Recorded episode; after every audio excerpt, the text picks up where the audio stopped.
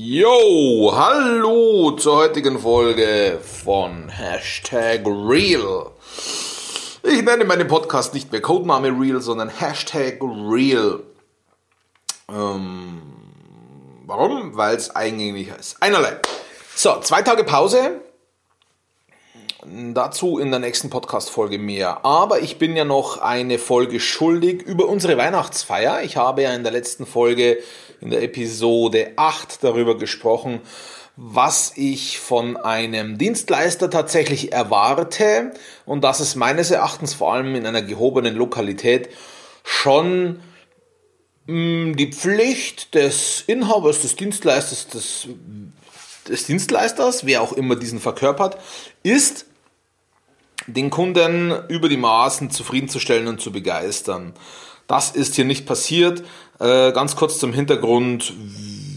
Wir hatten ein gewissermaßen, gewissermaßen ein Separé in diesem Lokal, äh, waren mit 25 Leuten angemeldet. Die, die Absprache war, dass wir an einem durchgängigen Tisch sitzen, der irgendwie, das war nicht genau besprochen, angeordnet war in U-Form oder ja, meines Erachtens wäre nur eine UFA möglich gewesen.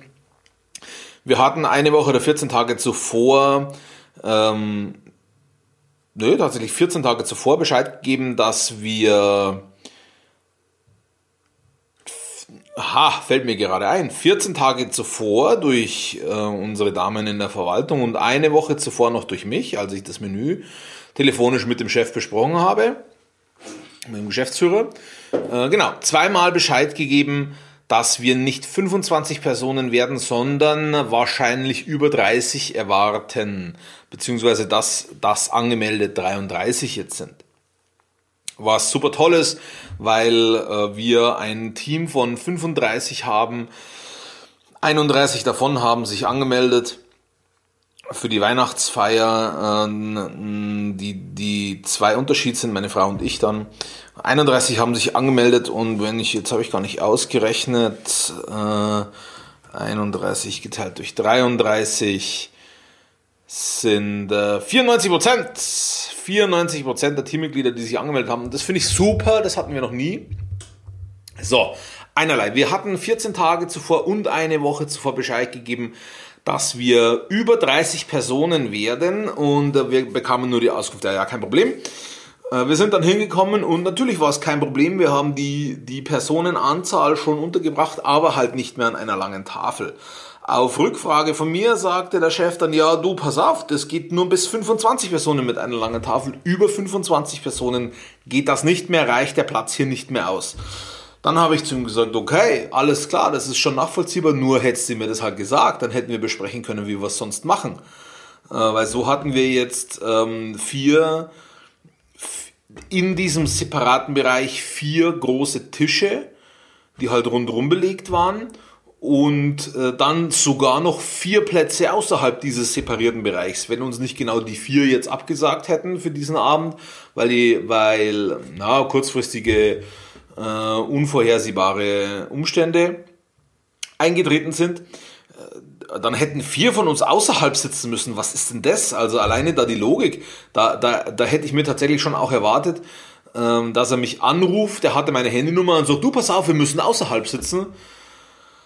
Und nicht sagen, naja, machen wir jetzt so, weil es geht ja sowieso nicht anders. Äh, das sieht er dann schon, wenn er da ist. So, so habe ich halt in der letzten Folge argumentiert dass das die Verantwortung des Dienstleisters ist. Verantwortung ist genau das richtige Wort. Ich, ich trainiere mir gerade an. Es ist klar nur eine Entscheidung, das zu tun. Äh, aber das dann tatsächlich auch auszuführen, bedarf doch einiger Übung. Ich trainiere mir gerade an, nach Extreme Ownership zu leben und zu handeln. Was bedeutet denn Extreme Ownership?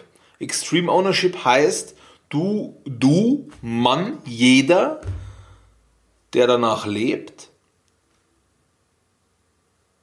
übernimmt, jetzt überlege ich gerade, ob es die richtige Formulierung ist, übernimmt für die Situation, in der er sich gerade befindet und für die, für die Veränderung dieser Situation 100% die Verantwortung. 100% die Verantwortung. So, das heißt, um in dem konkreten Bild zu bleiben, mit der Weihnachtsfeier, ich übernehme ich, ich lebe jetzt nach Extreme Ownership, ich übernehme die Verantwortung dafür, dass wir nicht an einer gemeinsamen Tafel gesessen sind. So, und jetzt ist es ganz wichtig, weil natürlich kann ich nichts dafür, dass 33 Personen da in diese, in dieses Separé nicht reinpassen an eine Tafel. Da kann ich nichts dafür, das sind die baulichen Gegebenheiten. Aber ich kann was dafür, beziehungsweise ich, es wäre in meiner Verantwortung gewesen, das eher zu wissen. Das eher zu wissen. Das heißt, ich hätte mir schon denken können und vielleicht sogar auch müssen, ja, schon müssen, hey, gut, 25 Personen war vereinbart. Ähm, er hat mich ja extra nachgefragt, wie viele Personen werdet ihr? Habe ich gesagt 25, okay, 25. Ja, können wir lange Tafel machen, ist kein Problem. So, dann hat sich die Personenanzahl erhöht auf 33. Dann hätte ich mir denken müssen, hey, Moment, äh, vielleicht sind ja, ich meine, von 25 auf 33 sind 8 Leute mehr, das ist ein Drittel mehr. Das sind 33 Prozent. 33 Prozent mehr Leute, mehr Teilnehmer.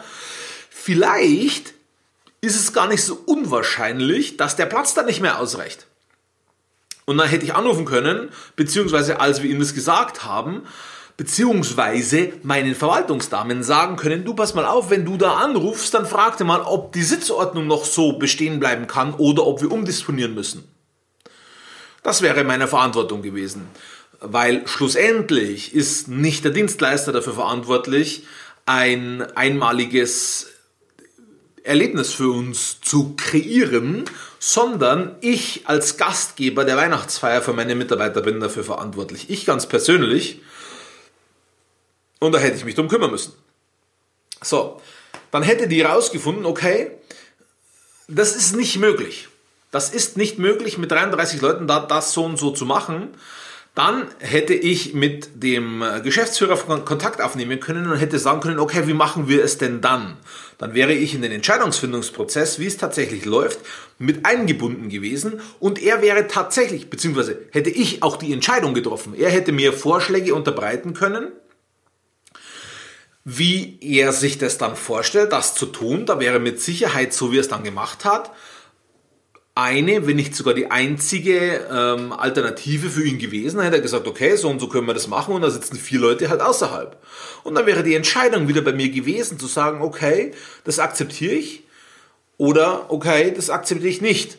Wenn ich es nicht akzeptiert hätte, hätte ich wiederum entscheiden können, okay, schauen wir, dass wir in der Lokalität das anders machen oder kümmere ich mich jetzt kurzfristig noch um ein anderes Lokal?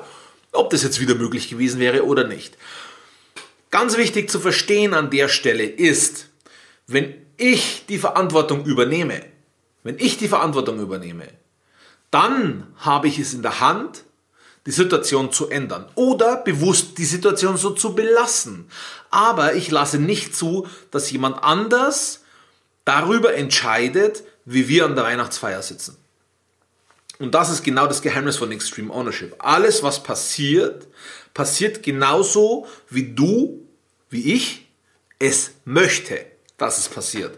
Natürlich kann ich mich nicht hinstellen und sagen, hey, ich möchte aber, dass wir in dieser Räumlichkeit eine Tafel haben für 33 Leute in, in, in, in diesem Separé. Beziehungsweise hätte ich das doch sagen können, aber dann hätte jede Person vielleicht nur 30 cm Platz gehabt.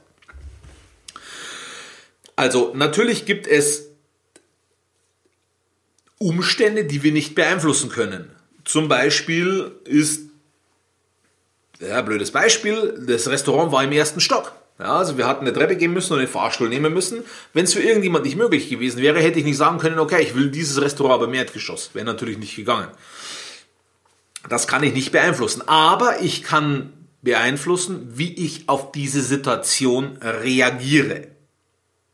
Also, was war? Ich habe mich hingestellt und habe gesagt, okay, es ist doch Verantwortung des Dienstleisters, mich zu 100% zufriedenzustellen und der kriegt es nicht hin. Naja, der hat halt die für sich beste Entscheidung getroffen und, und kam gar nicht auf die Idee, mich zu fragen. Oder ich stelle mich hin und sage, hey, es ist in meiner Verantwortung, dass der Dienstleister uns zu 100% zufriedenstellen und begeistern kann. Das habe ich in dem Fall nicht getan.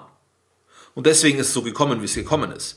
Deswegen hatten wir die vier, die vier, ähm, die vier großen Tische, an denen wir, separate Tische, an denen wir gesessen sind. Übrigens, äh, weiß ich nicht, ob ich es in der letzten Episode schon erwähnt hatte, größte, größte negative Feedbackpunkt meiner Mitarbeiter war, dass wir nicht alle zusammen an einem Tisch gesessen sind. Das war der größte negative Feedbackpunkt.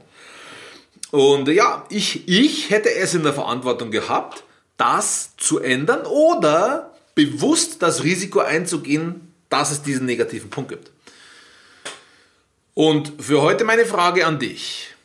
In welchen Punkten in deinem Leben, so als kleiner Hint, es werden ganz viele sein, an welchen Punkten in deinem Leben gibst du die Verantwortung ab, obwohl du selber die Verantwortung übernehmen müsstest?